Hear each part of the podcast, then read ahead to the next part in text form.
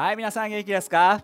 ライハウスへようこそです。え今日もですねこのシリーズがやってますけどもシリーズ幸せな態度っていうところです。そしてマカリオスっていう言葉が出てきてると思うんですけどもまあこれねギリシャ語で本当に祝福された神様に、えー、本当に豊かに心されたっていうことをですね言ってる、えー、そんな言葉なんですけども本当に私たち日々生きている中でこのマカリウスを体験しながら生きることができたらいいよねっていうことです。そして今日はですねその中での7週目に入ってきました。じゃあまず最初にですねそのマタイの5の8を読んでいきたいと思います。マタイの8の、えー、5の8です。純粋な考えを持つ人は素晴らしい祝福マカリオスだということ。彼らはそのような人は神を見ることができるということです。ね、このようにシンプルな、ね、純粋な考え方をすること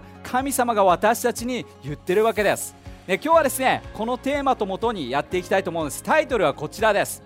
純粋な考えがマカリオ素敵な人生を得ることができるんだよということです。まあねこの純粋っていう言葉、まあ、聖書にも出てきますが聖書の中で神様がその純粋に生きるっていうことをですね強調的に言ってる箇所結構あります。例えば旧約聖書の中では何か神様がですね、えー、いろんな血を混ぜるんではなくて純潔を守るんだなんていうことをですね一生懸命言ってるようなところもあったりあるいはこの金の話をして、ね、ゴールドですね。この金の話をして純金が素晴らしい、ね、ピュアな金こそが素晴らしいものだということも言っていたりして。そして、えー、旧約聖書の中で神殿を建てる時にはこのピュアな純金を用いて神様のところに神様のその建物を建てるなんていうこともあります。だからこの、ね、新約聖書旧約聖書を通してもその純粋そしてまたシンプルさっていうのは非常に神様にとって重要なんだということを感じ取られるんですね。で今日このさっき読んだそのマタイの5の8のところで本当に私たちシンプルな純粋な考え方をすることによって、ね、神様をちゃんと見る人間そしてマカリオス的な人生を体験することができるんだっていうことなんだけども、まあ、これってねたまにあの自分たちの人生の中で優先順位にもつながるのかななんていうふうに思います。で私たち生きてるといろんな価値観でいろんな感じで優先順位を決めてしまうなんていうことあると思うんだけどもまあ、多くの人はですねこの人生の優先順位を大切なもののものという基準で立てていくっていうことが素晴らしいと思うんだけどもたまに私たちねいろんなものを見て誘惑されて何か自分の必要なものでこの優先順位を作ってしまうなんていうこともあるかもしれない。でその必要なもので優先順位をです、ね、整えてしまうとああこれいいなとかあれこれが欲しいなとかある人が何かを持っているとあれいいなっていう感じであ自分にも必要だななんていうことだ思ってですね常にその優先順位が変わってしまうなんていうことあるんだよね。えー、そうではなくて神様はですねその必要なものではなくて大切なものっていうのをちゃんと見極めてそれで優先順位を人生の優先順位を整えていくんだよということを教えてると思います。そうすると私たちは常に土台があって強く生きることができるんだよね。でその上では私たちいらないものを省いていく取り除いていく。そしてシンプルに大切なものを大切なものとして私たちいつもそのまま持っていくということでこれがですねすごく問われるわけですそしてそうすることによって神様を見る人生を歩むことができます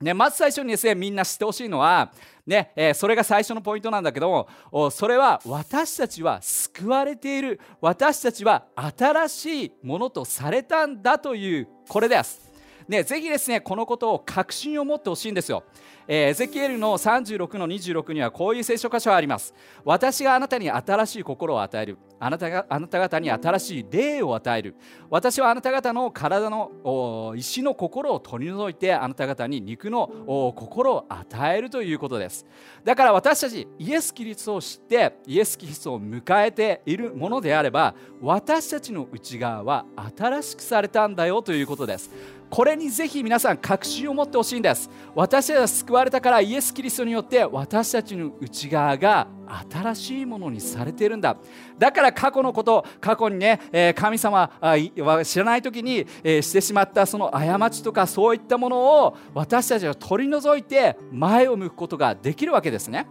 でも一方で聖書ではこんなことも言ってます。それがですね、えローマの12の2という聖書箇所です。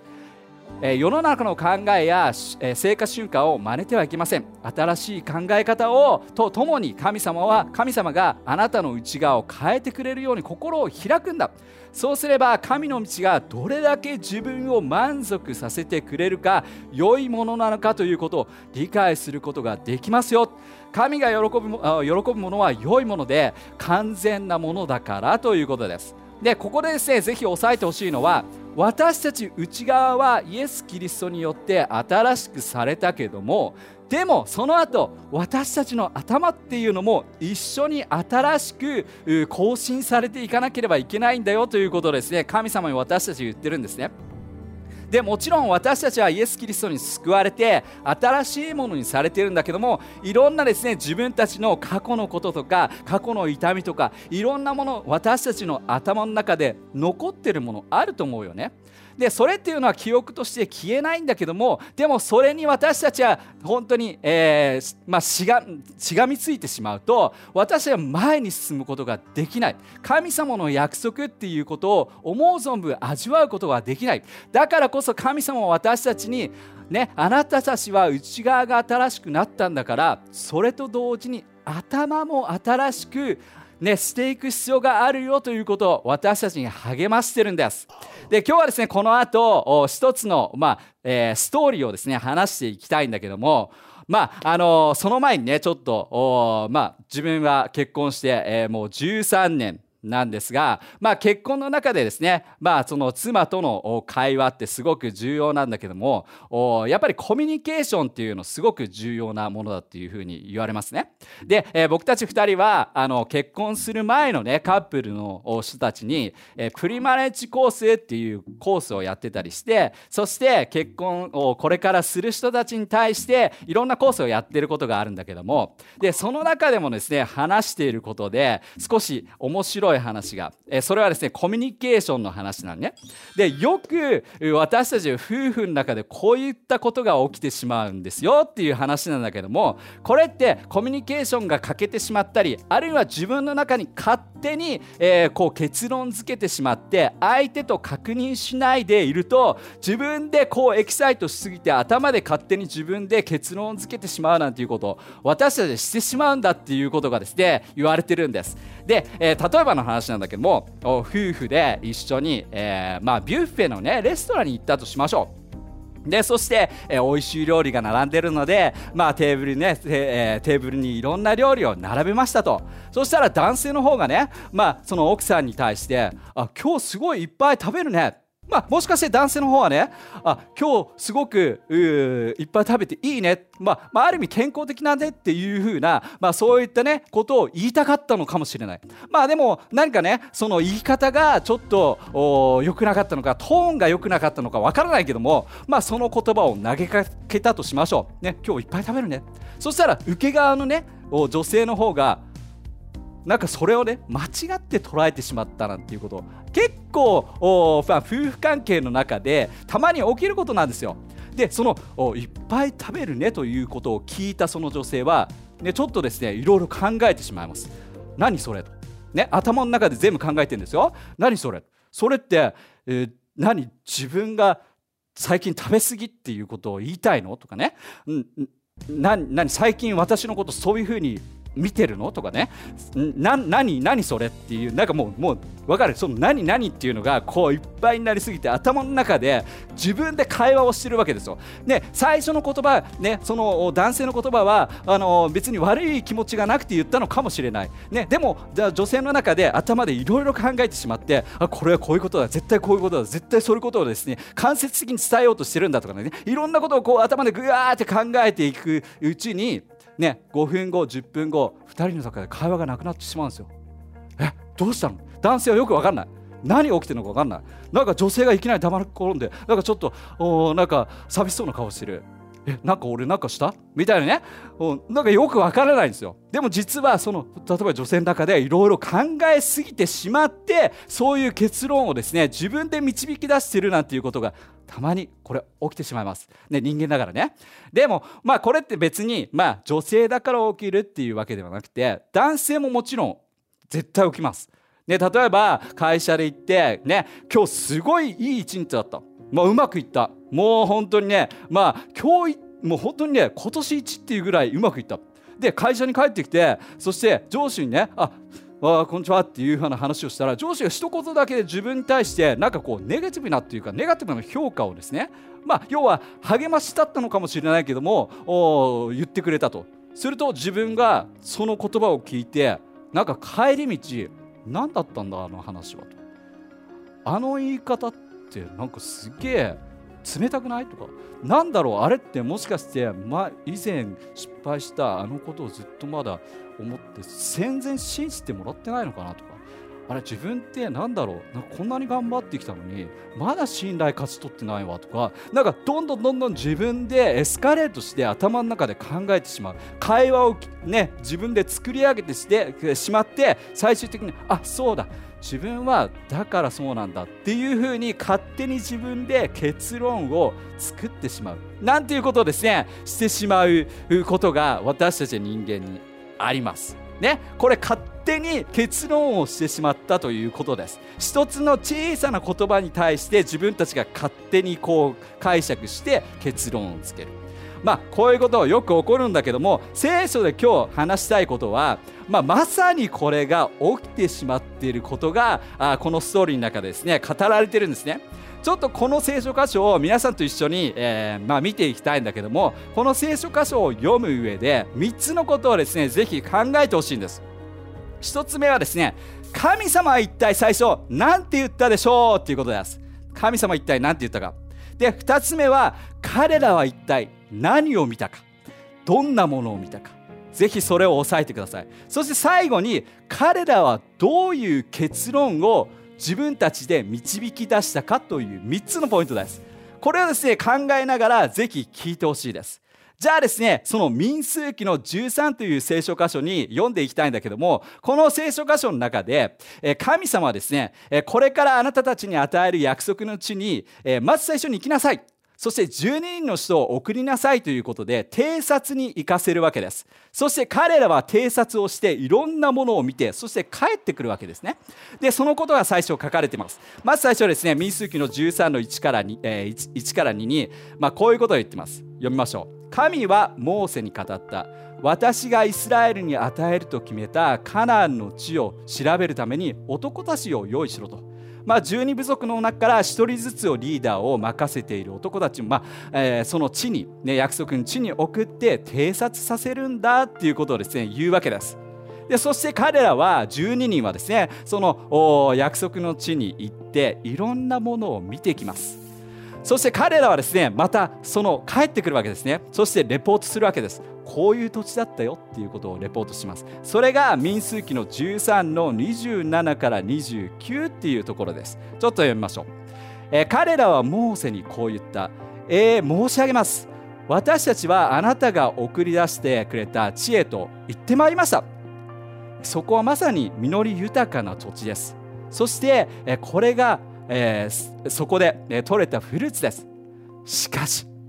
しかしここからしかし、えー、そこに住んでいる人々はとても強靭で強くてそれどころか町々は大きくてそこに張り巡らされたあ、ねえー、っと壁も丈夫ですと。あの伝説のアナク人の巨人の子孫もこの目で見ましたと。南の荒野にはアマレク人が住んでいて、えー、山岳地帯にはヘテ人エブス人エモリ人海岸のヨルダン川の川沿いにはカナン人が暮らしてましたということを言うわけです。そしてその後ですね彼らは推しの一手をですねこう最後言うわけです。それが民数記の13の23から33にこうあります。彼らは人々の不安をかきたてるように言葉を並べてこう言いました。カナンの地は恐ろしいモンスターがね住んでる住処だと。来る全ての人を簡単に滅ぼす力を持っている。あの伝説的なあ凶悪なその人種であるネフリムの生き残りもいるんだと。あいつらを前にした時俺たちなんかまるでバッタのように見えたと。そして彼らなんてバッタみたいな俺らを踏み潰して殺してしまうんだなんていうことをですね彼らはここで言うわけです。はいこれで、えー、ね、以上なんですけども、まあ、みんなさっき最初言った言葉覚えてますか？僕が言ったどれを注目してくださいってね。まず最初言いました。神様は一体何て言いましたかっていうことです。神様一体何て言いました？そしてまた、ね、彼らは何を見たか。そして次彼らはどういう結論をしたか。ね、これ本当に重要なところなんだけどもさっきね僕がねあのシェアしたストーリーの中で夫婦間のコミュニケーションっていう話をしたけどもこれまさにねこれ実際彼らがもちろん約束の地に行ったんだけどもこれって自分の頭でも起きているようなことが言われてるんじゃないかななんていうふうに思うよね。いろんなものを見ていろんな情報を取り入れてすると自然とですね不安っていうものが出てきて自分が小さく感じじて自分がまるでバッタのように踏みつけられてしまうようなそのような結論を彼らは導き出したんですよ。もう一回言います。ね。最終的に私たちは何が必要なのか。それは神様が一体最初に何て言ったかっていうことです。さっきねメッセージのタイトルの中でシンプルなマインドシンプルな考え方を持つことそれがマカリオスな人生を得ますよっていうことを言います。マカリオスのような幸せな人生を得たいのであれば私たちはシンプルで純粋な考え方を持っていかなければいけないんです。そうすることによって神を見ることができるということ。だから彼らは偵察に行っていろんな情報を集めてきたけどもでもその最初に戻らなきゃいけなかった。その最初というのは神は一体何と言ったかということです。でちょっとですねもう一度民数記の一番最初のですね民数記13の1から2のところちょっと読んでいきたいと思います。ここのところでは神様が人々に対してメッセージをしているんです。読みましょう。私がこれは神様が言ってるね。私がイスラエルに与えると決めたカナンの地を調べてきなさい。ねここで神様は何て言ってるのかというとあなたたちにはその約束の地を与えるよと。ね。それをもう与えるのは確定です。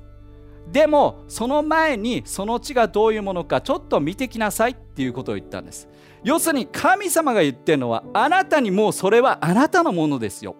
ね、心配することない。あなたの土地ですよ。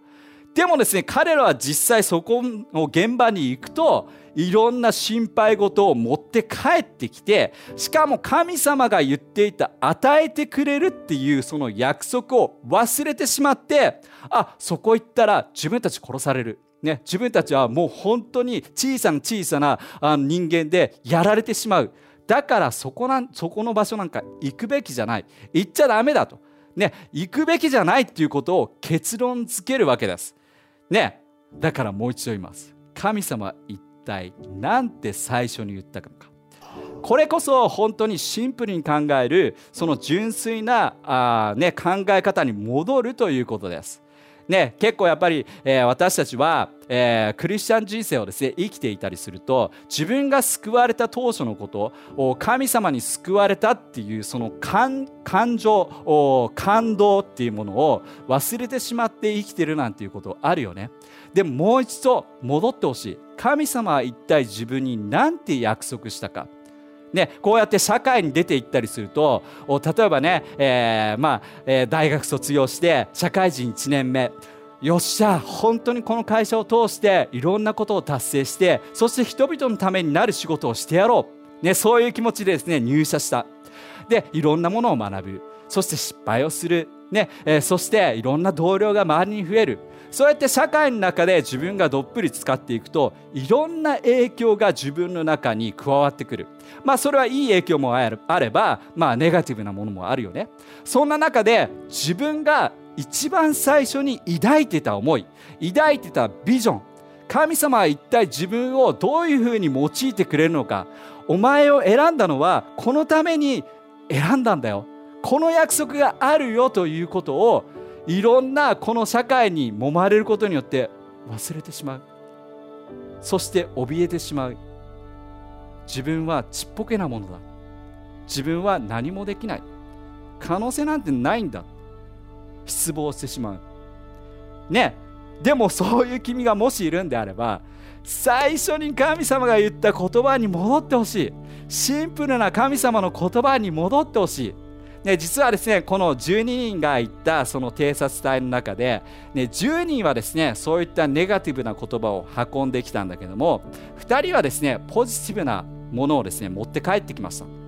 でその2人はですね、えー、カレブとヨシュアという2人です。彼らは絶対にそうだったのが神様の言葉をやっぱり思ってしがみついていたんだと思う。だって同じ光景を見たんですよ。同じ恐ろしいよ恐ろしそうな、ね、そういった人たちが住んでいる場所に行ったわけです。同じものを見て同じ体験をして同じ匂いを嗅いだのにもかかわらず2人はいやいける大丈夫って言ったんです。何が違うのか。それは神様の最初の言葉を覚えてたんです。だから私たちの教会ではいつもジャーナルっていうことを励ましてます。ね、ジャーナルしようよっていうことを励ましてます。ね、私たちはさっきから繰り返しになるけども日々生きてるといろんなものに影響を与えられます。でもみんなに伝えたい。聖書によって神様の言葉によって影響を一番受けてほしい。だからジャーナルをいつもね短い時間でもいいです5分でもいいから聖書を開いて神の言葉を霊を養う言葉をぜひ読んでほしい。そうすることによって私たちはそこで勇気をもらう力をもらう。そしてそれをもらってそれを適用して日々生きていくわけです。そしたら私たちはそのマインドがシンプルになるはずです。でそしてシンプルに生きる人ほど私たちはマカリオスな人生を体験するんです。そしてその先に神を見ることができるというふうに言ってます。だからぜひですね今日からでもいいからそのジャーナル神様の言葉をぜひ受け取るために毎日ジャーナル神様の言葉をですね読んでみてください。そしたら絶対にそれが自分の力になるはずです。周りにね変に影響を受けるんではなくて本当に真の通った力強い人間になることができます。それは神様のシンプルな最初に言った最初に言った約束を知っているからです。ぜひそこに戻ってほしいなと思います。最後にですねこの聖書箇所を読んで終わりにしたいんだけどもそれはですねピリピの4の13というところです。力を与え強めてくださる方によって私は神に求められるどんなものもできるからです、